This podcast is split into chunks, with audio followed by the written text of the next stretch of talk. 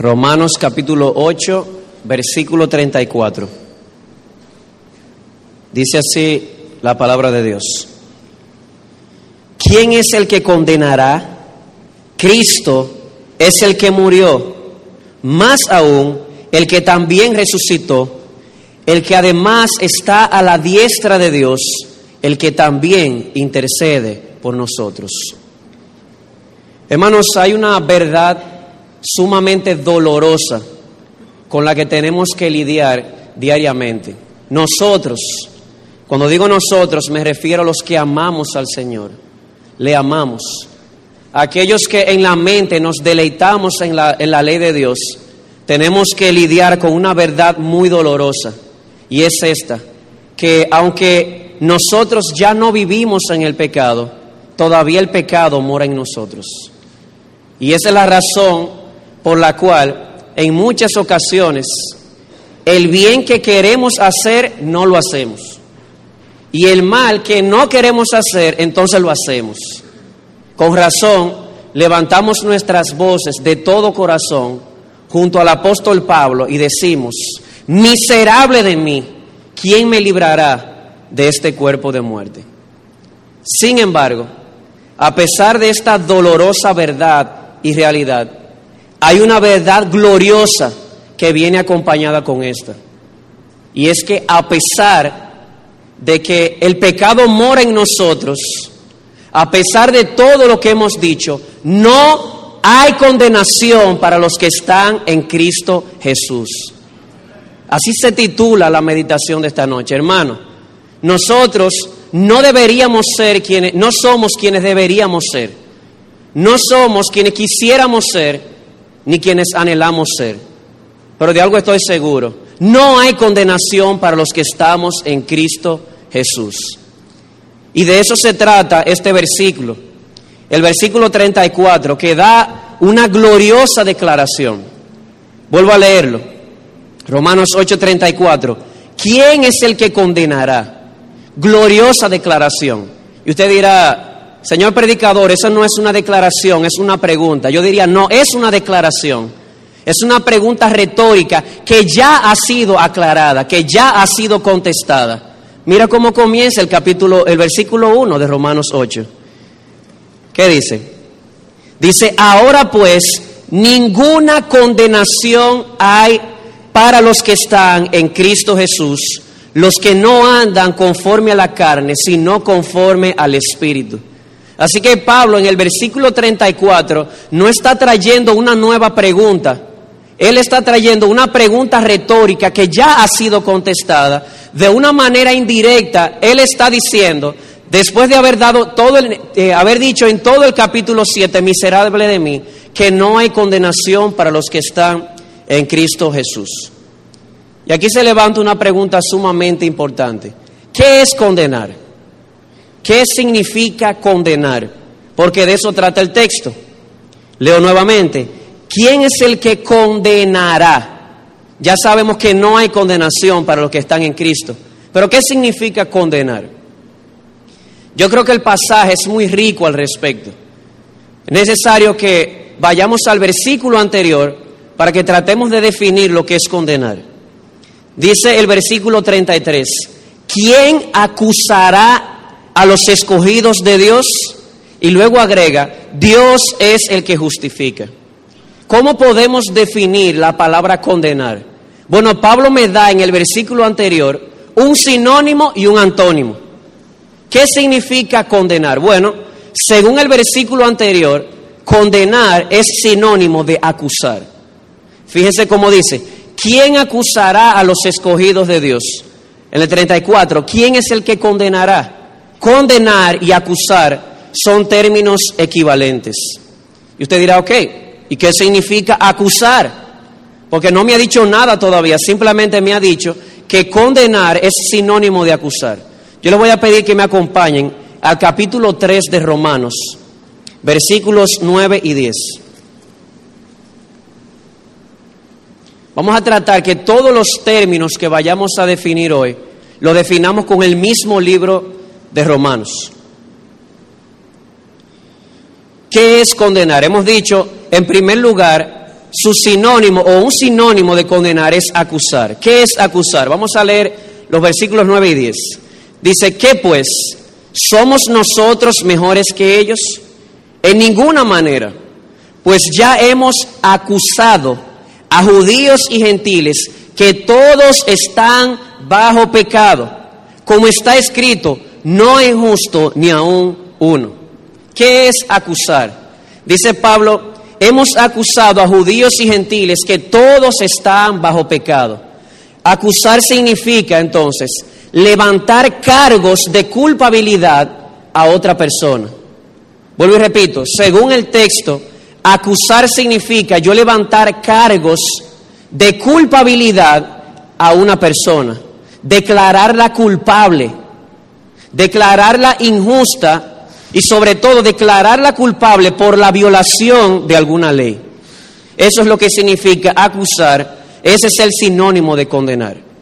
Así que cuando Pablo dice no hay condenación, lo que él está diciendo es que nadie de una manera efectiva puede venir delante de ti, amado hermano, y levantar cargos contra ti. Él podrá hacerlo, pero no efectivamente, porque no hay condenación. Nadie puede acusar ni levantar cargos contra el Hijo de Dios usando la ley de Dios. Pero esto tiene un sinónimo. Hemos dicho el antónimo, volvamos al capítulo 8. Dice, ¿quién acusará a los escogidos de Dios? Ya hemos visto qué significa acusar, su sinónimo. Ahora su antónimo dice, Dios es el que justifica. La palabra justificar es totalmente lo contrario a la palabra condenar.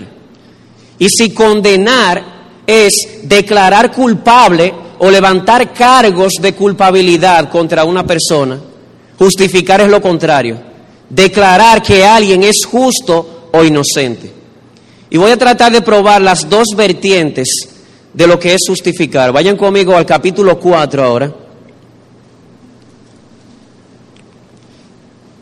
Capítulo 4. Vamos a leer desde el versículo 2 hasta el versículo 8. Y vamos a ver las dos vertientes de la justificación, que es lo contrario a condenación. Dice, porque si Abraham fue justificado por las obras, tiene de qué gloriarse, pero no para con Dios. Porque ¿qué dice la escritura? Creyó Abraham a Dios y le fue contado por justicia. Pero al que obra no se le cuenta el salario como gracia, sino como deuda. Mas al que no obra, sino cree en aquel que justifica al impío, su fe le es contada por justicia. Como también David habla de la bienaventuranza del hombre a quien Dios atribuye justicia sin obras, diciendo, bienaventurados aquellos cuyas iniquidades son perdonadas y cuyos pecados cubiertos. Bienaventurado el varón a quien el Señor no inculpa de pecado. ¿Qué es la justificación? Hemos dicho, es la declaración de que alguien es inocente o justo ante el tribunal de Dios. Y según eh, Romanos 4, la justificación es una moneda de dos caras. Dos caras que no son la misma cara, pero son sumamente imprescindibles. Por un lado, yo tengo la cancelación de mis injusticias pasadas. Noten cómo dice David, haciendo eco de uno de los salmos. Bienaventurados aquellos cuyas iniquidades son perdonadas y cuyos pecados son cubiertos. Bienaventurado el varón a quien el Señor no inculpa de pecado. La primera cara de esta moneda, llamada justificación, es esta. Nuestras injusticias pasadas son canceladas en el tribunal de Dios. Pero eso no es todo. Porque si lo dejáramos ahí, quedáramos en cero. Eso es como cuando una persona debe dinero y la cuenta se salda, pero la cuenta sigue en cero. Yo necesito dinero en mi cuenta. El perdón, que es la primera parte, o la cancelación de mis deudas, es simplemente la primera parte. Falta algo más. Para entrar a la presencia de Dios se necesita más que el perdón. Se necesita tener una justicia positiva que me recomiende a Dios. Y esa es la otra cara de esta moneda. Fíjense cómo dice el versículo 6. como también David habla de la bienaventuranza del hombre a quien Dios atribuye justicia sin obras. No es simplemente que perdona sus injusticias, es que además pone a su cuenta una justicia externa a él. Esas son las dos caras de la justificación. Así que volviendo al punto, ¿qué significa condenar? Bueno, condenar tiene un sinónimo y es acusar. Acusar significa levantar cargos de culpabilidad contra una persona por haber violado la ley. Y su antónimo es justificar, que significa declarar justo o inocente a una persona. ¿Por qué? Porque en primer lugar, sus injusticias pasadas han sido canceladas. Y en segundo lugar, porque le ha sido atribuida una justicia externa, una obediencia externa y puesta a su cuenta. En conclusión, amado hermano, ¿cuál es la, la declaración de Pablo con relación a esto? Que nadie Nada ni nadie puede acusar con efectividad, nada ni nadie puede levantar cargos de culpabilidad contra los escogidos de Dios. Amado hermano, contra ti nadie puede levantar cargos delante de Dios. ¿Sabes por qué? Porque si quiere traer las injusticias pasadas, ¿sabe lo que dice la Escritura? Que han sido canceladas. Tus injusticias pasadas fueron canceladas. Y si el acusador tuyo quiere venir a poner que tú eres una persona injusta de por sí, entonces Dios le respondería con la otra cara. Es que ya yo lo he vestido con la justicia de mi hijo. Y creo que hay una ilustración que puede ayudarnos a esto. La ilustración de aquel pordiosero que quería entrar a una fiesta, a una fiesta de la realeza. Pero cuando las personas que lo ven, eh, cuando las personas del castillo lo ven, Usted tiene un problema serio, usted no puede entrar así. A usted hay que bañarlo. Bueno, lo bañan, pero eso no era suficiente. El baño simplemente quitó sus suciedades. Además de ser bañado, él necesitaba ser vestido con ropa real para poder ser presentado delante del rey. Eso es lo que sucede en la justificación. Te lavan de tus iniquidades pasadas y te visten con la justicia del Señor Jesucristo. De modo que puedes entrar a la presencia del rey por la obra de Jesucristo en la cruz. Y esto es interesante porque Pablo dice, ¿quiénes no pueden ser condenados ni acusados? Dice el versículo 33 del capítulo 8, ¿quién acusará a los escogidos de Dios? La pregunta es, ¿a quiénes Dios les ha cancelado sus injusticias pasadas? ¿A quiénes les ha imputado una justicia su justicia o la justicia de Dios en Cristo? La respuesta de Pablo es a sus escogidos. Y usted dirá, ¿quiénes son los escogidos de Dios? Yo creo que el versículo 1, que es un paralelo, nos va a ayudar a responder esta pregunta. Miren cómo dice el versículo 1 del capítulo 8. Hablando del mismo tema de que nadie puede condenar a los hijos de Dios. Dice, ahora pues, ninguna condenación hay para los que están en Cristo Jesús, los que no andan conforme a la carne, sino conforme al Espíritu. Y esto yo creo que define en términos generales lo que es un escogido de Dios. Número uno, es una persona que está en Cristo Jesús. Número dos, es una persona que es gobernada por el Espíritu Santo, no por su naturaleza pecaminosa. Amado hermano, ¿y qué significa estar en Cristo? Porque lo que se ha dicho es que para aquellos que están en Cristo no hay condenación porque sus injusticias pasadas han sido borradas y porque han sido vestidos con la justicia de Jesús. La pregunta es entonces, ¿qué es estar en Cristo Jesús? Y creo que el capítulo 5, versículo 18, da la respuesta. Dice, Así que, como por la transgresión de uno vino la condenación a todos los hombres, está hablando de Adán, de la misma manera, por la justicia de uno, es decir, Cristo, vino a todos los hombres la justificación de vida. ¿Lo ven?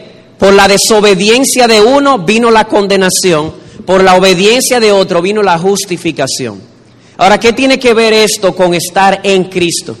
Pablo presenta toda la humanidad en dos categorías, no hay punto medio. Si aquí hay un amigo que nos está visitando, déjame decirte una cosa, solamente hay dos grupos. O tú estás unido al primer Adán, entonces sobre ti hay condenación. Pero si tú estás unido al segundo Adán, que es Jesucristo, entonces para ti habrá justificación. Así que estar en Cristo significa estar unido al segundo Adán, que es Jesús, y a su obra de obediencia. Y usted dirá, ¿y cómo yo soy unido a Jesús? Y es aquí donde viene la fe. Bienaventurado aquel varón a quien Dios atribuye justicia sin obras. Es solo y únicamente por medio de la fe. La idea es la siguiente. Aquí está Cristo, aquí estoy yo. Si yo quiero ser justificado, yo tengo que estar unido a Él. ¿Qué me une a Él? Hay una cuerda, hay una soga que me une a Él. Esa soga se llama la fe. Ciertamente, en algunas personas esta cuerda llamada fe es más fina, más débil, en otros es más gruesa, más fuerte, pero estás unido a Jesucristo. ¿Y sabe qué es lo glorioso? No importa si tu fe es pequeña o grande, si es fina o gruesa, mientras estés unido a Jesucristo, no importa cuán débil seas, no hay condenación para ti. Mientras estés unido a Él, y eso obviamente es irreversible para los hijos de Dios, para los escogidos, cuando estás unido a Él, dado que su muerte se convierte en tu muerte, tus iniquidades pasadas son borradas y tú eres vestido con su justicia. Así que la declaración de Pablo en Romanos 8:34 es la siguiente, no hay condenación para los elegidos de Dios. Es decir, nadie puede con efectividad levantar cargos contra un hijo de Dios delante de Dios mismo en el tribunal divino. ¿Por qué? Porque Dios canceló sus injusticias y además le ha vestido con la justicia de Jesucristo. Y aquí viene la pregunta más importante, yo diría, del mensaje. ¿En base a qué? En base a que Dios toma mis injusticias y las cancela. En base a que Dios toma la justicia de Jesús y me viste con ella. Porque Dios no puede simplemente tomar mis pecados y barrerlos debajo de la alfombra del universo, como alguien ha dicho. Ah, tiene que haber una base por la cual Dios cancele mis iniquidades y me vista con la justicia de Jesús. Y de eso se trata la segunda parte del versículo 34 de Romanos 8. Dice, ¿quién es el que condenará? ¿Quién es aquel que se, que se atreverá a levantar cargos, a declarar culpable ante Dios a un escogido? La respuesta es nadie. Dios canceló sus injusticias, Dios le vistió con la justicia de Jesús. ¿En base a qué? Oigan la respuesta. Cristo es el que murió. Más aún, el que también resucitó, el que además está a la diestra de Dios, el que también intercede por nosotros. ¿Quieres saber, amado hermano, por qué no hay condenación para ti? Porque Cristo murió por ti, resucitó por ti, está a la diestra del Padre con el dominio universal y a la diestra del Padre intercede por ti. Murió por ti, resucitó por ti, ascendió a los cielos a la diestra del Padre y te defiende como tu abogado, intercede por ti. Así que esas son las cuatro razones dadas por Pablo aquí por la cual no hay condenación. Sin embargo, debido al tiempo, esto es una meditación, y debido a la ocasión, vamos a resaltar la primera respuesta. ¿Por qué no hay condenación para los hijos de Dios? Para aquellos que están en Cristo, para aquellos que son gobernados por el Espíritu porque Cristo murió por ellos. Y voy a dar cinco razones extraídas de aquí del libro de Romanos por qué la muerte de Jesús garantiza mi no condenación, o dicho de otra manera, cinco razones por las cuales la muerte de Cristo garantiza mi justificación. Acuérdense que estamos dando respuesta a la pregunta, en base a que Dios cancela mis injusticias y me viste de esta nueva justicia. Primera respuesta, Cristo murió por nosotros. Y la primera razón por la cual la muerte de Cristo cancela nuestra condenación es porque la muerte de Jesús es una muerte redentora. Vamos a usar unos términos domingueros, pero hermano, no es que sean domingueros, es que están aquí en Romanos. Así que le vamos a pedir a Dios que nos ayude a entenderlos para poder apreciar la salvación desde más ángulos y haya más deleite y más gozo cuando nos sentemos en esta mesa de reconciliación. Así que número uno, la muerte de Jesús es una muerte redentora. Romanos capítulo 3, versículo 24. Romanos 3, 24. Dice así, siendo justificados, aquí está la palabra otra vez, justificados que es lo contrario a condenados, siendo justificados gratuitamente por su gracia mediante la redención que es en Cristo Jesús. La primera razón por la cual la muerte de Cristo asegura tu justificación y tu no condenación es porque la muerte de Cristo es una muerte redentora. ¿Y qué significa eso? Bueno, redimir es un término que en aquellos tiempos se utilizaba en el mercado de los esclavos. Había un esclavo, ese esclavo se redimía cuando venía una persona y pagaba un rescate. El pagar ese rescate garantizaba que la persona era liberada, pero no liberada para irse por ahí, era liberada para pertenecer a aquel que lo compró. Vuelvo y repito, ¿qué es redimir? Redimir era pagar un rescate por la liberación de un esclavo, donde el esclavo dejaba de ser del antiguo dueño para pasar a ser posesión de aquel que pagó por su liberación. Y esto es glorioso, hermanos. Dado que la muerte de Cristo es una muerte redentora, lo que significa es que su muerte fue un rescate que Él pagó para liberarnos. Nosotros somos libres. Cristo nos ha libertado. ¿Por qué? Porque Él pagó con su sangre para nuestra liberación. Y usted dirá, ¿y nos liberó de quién? En Romanos capítulo 7 tenemos esto. O usted está bajo la ley o usted está bajo la gracia. Y bajo la ley significa que yo tengo la ley cayéndome detrás y acusándome y condenándome constantemente. Estar bajo la ley significa que yo estoy bajo la maldición de la ley porque yo he violado la ley. ¿Saben lo que hizo Jesús? Él pagó a la ley la deuda que yo tenía con la ley para que yo fuese libertado de la maldición de la ley.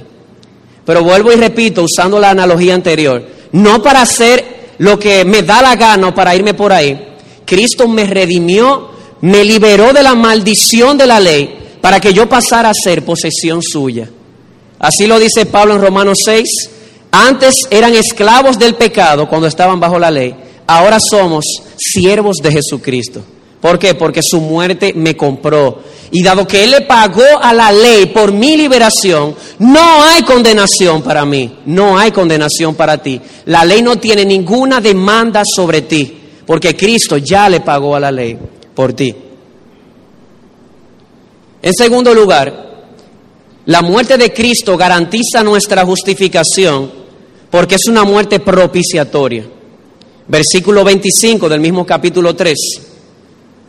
Dice, a quien Dios puso como propiciación por medio de la fe en su sangre para manifestar su justicia a causa de haber pasado por alto en su paciencia los pecados pasados.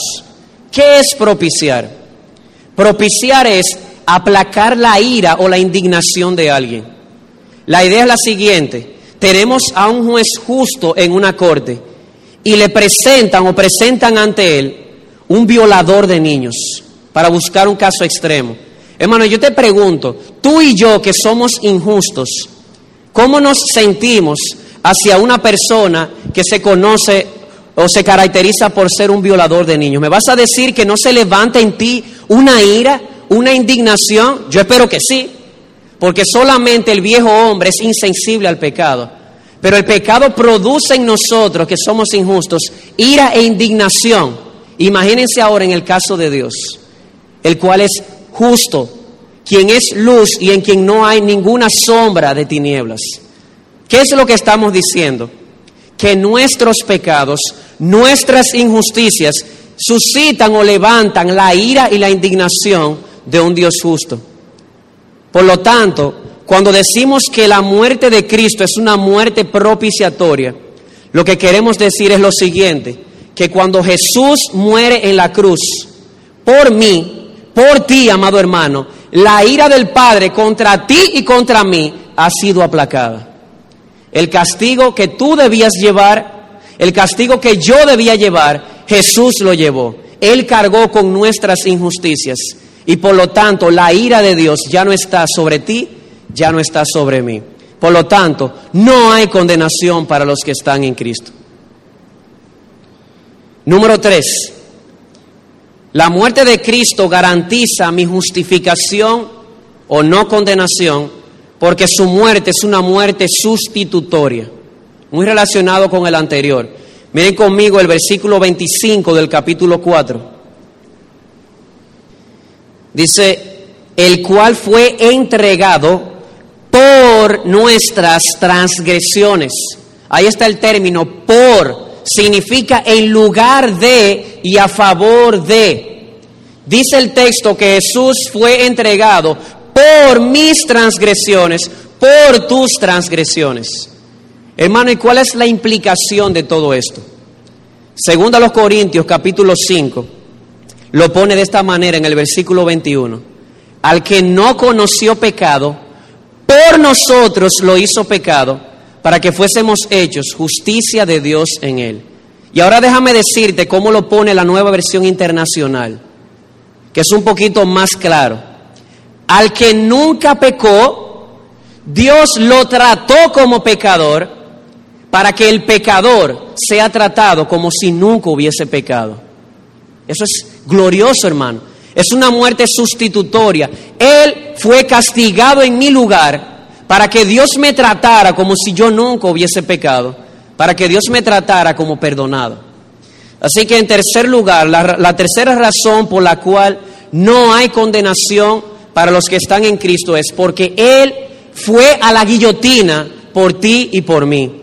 Éramos tú y yo los que debimos ser condenados, pero Jesús ocupó nuestro lugar, Él nos sustituyó. Y aquí voy a decir algo que leía del doctor Lloyd Jones, que me llamó la atención. Yo decía, wow, nada más Lloyd Jones puede decir algo así, diría yo, porque suena raro. Hermano, ¿tú quieres saber algo? Cada vez que nosotros pecamos, se levanta en nosotros este pensamiento, wow, qué pecador soy. Lo justo es que Dios me castigue. Estás equivocado, amado hermano. Lo justo es que Dios te perdone. Señor predicador, ¿y cómo usted puede decir algo así? Yo te voy a hacer una pregunta. ¿Sería justo que yo castigue a mi hija dos veces por el mismo delito? ¿Sí o no? No. Lo justo es un castigo por el delito. Ahora yo te voy a hacer una pregunta. Si Jesús fue castigado en tu lugar, ¿sería entonces justo que Dios te castigue a ti ahora? No. Y eso es lo que, a, lo, a lo que Juan se refiere en Primera de Juan cuando él dice, si confesamos nuestros pecados, Él es fiel y justo para perdonar nuestros pecados. Si tú estás en Cristo, ¿sabes qué es lo justo? Que Dios te perdone. ¿Sabe por qué? Porque Cristo ya fue castigado en tu lugar. Y Dios no es injusto para castigar dos veces el mismo delito. Así que es una muerte sustitutoria. En cuarto lugar, la muerte de Cristo garantiza mi justificación porque es una muerte reconciliadora. Miren conmigo el capítulo 5, versículo 10. Dice, porque si siendo enemigos, vayan anotando ahí, si siendo enemigos fuimos reconciliados con Dios, ¿por medio de qué? Por la muerte de su Hijo, mucho más estando reconciliados, seremos salvos por su vida. Noten que la muerte de Jesús es una muerte reconciliadora. Y usted dirá, Señor predicador, ¿qué es reconciliación? Estaba pensando traer una respuesta técnica de diccionario. ¿Para qué? Si el mismo texto se da a entender. La reconciliación tiene dos vías. Número uno, de Dios hacia mí la ira es anulada. Miren conmigo el versículo 9. Eh, pues mucho más, estando ya justificados en su sangre, por él seremos salvos de la ira. La primera vía de la reconciliación es algo que ya mencionábamos, que la ira de Dios para conmigo ha sido satisfecha. Pero ahí no queda el asunto, queda otra vía más. De Dios hacia el pecador había ira, pero del pecador hacia Dios había enemistad. Miren el versículo 10, porque si siendo enemigos fuimos reconciliados.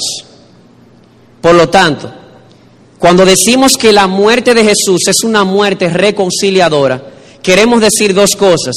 Que por un lado, la ira de Dios para conmigo ha sido satisfecha y por otro lado, que la enemistad mía para con Dios ha sido quitada. Y por lo tanto, como todos los obstáculos entre Dios y yo han sido quitados del medio, queda una sola cosa, amistad y compañerismo. Eso es reconciliación. Amado hermano, puedes estar seguro de que puedes tener amistad y compañerismo con Dios, porque la muerte de Cristo es reconciliadora. Por su muerte, Él quitó del medio la ira de Dios y quitó del medio tu enemistad. Por lo tanto, no hay condenación si estás en Cristo. Te pregunto, ¿quién es el rey? ¿Quién es el juez? Dios es el juez. Te pregunto, ¿es Dios tu amigo según el texto? Claro que es tu amigo. ¿Por qué? Porque Jesús quitó la ira y quitó la enemistad para que pueda ser reconciliado con el juez, nada más y nada menos. Así que hemos visto cuatro cosas. Una muerte redentora, propiciatoria, sustitutoria, reconciliadora y en último lugar, aquí viene algo, le voy a pedir mucha atención, porque a veces no es tan fácil explicarlo, pero le pido al Señor que me ayude. La muerte de Cristo garantiza mi justificación porque su muerte es la cúspide de una vida de obediencia. Voy a repetir, la muerte de Cristo garantiza mi justificación, garantiza que no hay condenación para mí, porque su muerte es la cúspide, el punto más alto, el clímax de una vida de obediencia. Te lo voy a poner de esta manera. Tengo un vaso aquí en mi mano. Imagina que para entrar a la presencia de Dios tú necesitas ese vaso lleno de justicia perfecta, lleno de obediencia perfecta. Obviamente el vaso que tienes está vacío. Es más, ni vaso tú tienes, hermano. Dios te dio el vaso. Cada acto de obediencia de Jesús cuando estuvo aquí en la tierra, cada acto, desde que Él nació, cada vez que Él obedecía la ley de Dios, que eso fue siempre, cada acto de obediencia fue una gota que fue llenando el vaso. Pero el vaso, para tú poder entrar a la presencia de Dios, tenía que estar completo. La gota que terminó de llenar ese vaso, ¿sabes cuál fue? Su acto de obediencia cuando Él fue a la cruz. Y así lo pone Pablo en Filipenses capítulo 2. Él se hizo obediente hasta la muerte. Toda su vida, desde que Él nació bajo la ley, fue una vida de obediencia y el acto de obediencia que terminó de completar esa vida de obediencia fue su muerte en la cruz. Y tú dirás, ¿qué tiene eso que ver conmigo? Dice el capítulo 4, voy a repetir algo que leía. Bienaventurado el hombre a quien Dios atribuye justicia sin obras. Te pregunto, ¿sabes tú cuál es esa justicia que se te da cuando tú crees la justicia, la obediencia que Jesús completó cuando murió en la cruz del Calvario. Y es por eso que en el capítulo 5 de Romanos, el versículo 18, un versículo que ya tratamos, Pablo trata la muerte de Cristo como un acto de obediencia. Miren conmigo, así que como por la transgresión de uno, es decir, de Adán, vino la condenación a todos los hombres, de la misma manera, por la justicia de uno, vino a todos los hombres la justificación de vida. Es decir, que trata la, muerte de Cristo como un acto de obediencia y no como simplemente un acto de obediencia. La cúspide de toda una vida de obediencia que culminó allí. Y cuando ese vaso, amado hermano, fue llenado, toda la vida de obediencia que tú y yo necesitábamos fue completada. Y cuando tú crees en Jesucristo y estás en Él por la fe, ese vaso te es entregado. Y con ese vaso puedes presentarte ante la presencia de Dios. Y cuando Él te ve, él ve dos cosas. Primero, que tus injusticias pasadas fueron borradas. Pero no solamente eso, que tienes toda una vida de obediencia a tu cuenta. No tuya, la obediencia de Jesús completada en la cruz. Al Señor sea la gloria en esto, hermanos. A Él sea la gloria. Algunas conclusiones ya para terminar, algunas aplicaciones. A los amigos que están aquí, que no conocen al Señor Jesucristo. Hemos dicho que no hay condenación para los que están en Cristo, porque la muerte de Cristo es una muerte redentora. ¿Sabe lo que significa eso? De que si tú no estás en Cristo, sigues siendo esclavo de la ley. Estás bajo pecado.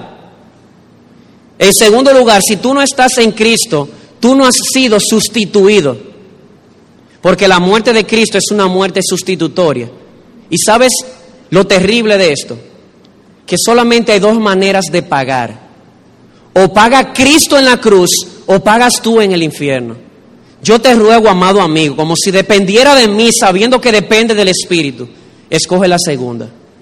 Que sea Cristo, perdón, que escoge la primera, que sea Cristo quien pague por tus pecados, porque Él murió de manera sustitutoria. Y si tú quieres que su muerte sea tu muerte, para que sea sustituido, tienes que creer en Él. Es solamente por medio de la fe, sola fide. Amado amigo, la muerte de Cristo es una muerte reconciliadora. Por lo tanto, si tú no estás en Cristo, sigues todavía en enemistad contra Dios y la ira de Dios está contra ti. Dice el Salmo 7:11 que el, Dios es justo y Él está airado contra el impío todos los días. ¿Sabe lo que es un impío? Un no creyente, uno que no tiene fe. Porque es la fe la que me une a Cristo. Si no estás en Cristo, la ira de Dios sigue sobre ti y en segundo lugar, tú estás enemistado con Dios. Y además, amado amigo, dado que la muerte de Cristo es la cúspide de una vida de obediencia, si tú no estás en Cristo, tú no tienes nada que presentarle a Dios. La justicia que tal vez tú pretendes presentar, pretendes presentar delante de Dios. Mira, Señor, aquí está mi justicia no es más que un trapo de inmundicia delante de Dios. ¿Qué te exhorto, amado amigo? Que abras las manos, las manos de la fe. No para darle a Dios, porque tú no tienes nada que darle. La única justicia que tienes es un trapo de inmundicia, dice Isaías 64:6, delante de Él. Abre tus manos, las manos de la fe, no para darle, sino para recibir de Él la justicia que Él nos da en Cristo Jesús. ¿Y sabe lo que dice la Biblia? que una vez hayas hecho eso, vas a ser justificado. Dice el capítulo 5, versículo 1, justificados pues por la fe tenemos paz para con Dios por medio de nuestro Señor Jesucristo. Así que abre tus manos y recibe hoy a Jesucristo como tu Salvador. Recibe la muerte de Cristo como tu única esperanza para poder entrar a la presencia de Dios. Y tú, amado hermano, que estás aquí, yo creo que es glorioso recordar estas cosas al venir a esta mesa. Yo creo que es sumamente glorioso. El demonio puede sacar ventaja de nosotros si olvidamos estas cosas. ¿Sabe lo que significa diablo? Diablo significa acusador. Ese es su trabajo, acusarnos de día y de noche. Pero cuando el diablo venga a acusarte, hay alguien de tu lado. Cristo murió por ti. Por lo tanto, puede levantarse el pecado, el diablo, el infierno, la muerte y cualquier cosa acusarte, pero no hay condenación para los que están en Cristo Jesús. No hay condenación. Así que yo te ruego, amado hermano, que te goces en esta noche al recordar la muerte de Cristo. Por eso estamos aquí. Porque la muerte de Cristo es una muerte redentora. Él te compró, es una muerte propiciatoria, aplacó la ira de Dios para contigo. Es una muerte sustitutoria, fue castigado en tu lugar. Es una muerte reconciliadora, ahora tienes compañerismo con Dios. Es una muerte que completó la obediencia que tú necesitabas para ser presentado ante Dios. Así que, amado hermano, concluyo con estas palabras. No importa quién te acuse, quién se levante contra ti, ¿Quién acusará a los escogidos de Dios? ¿Quién es el que condenará? Nadie, porque Cristo murió por tus pecados.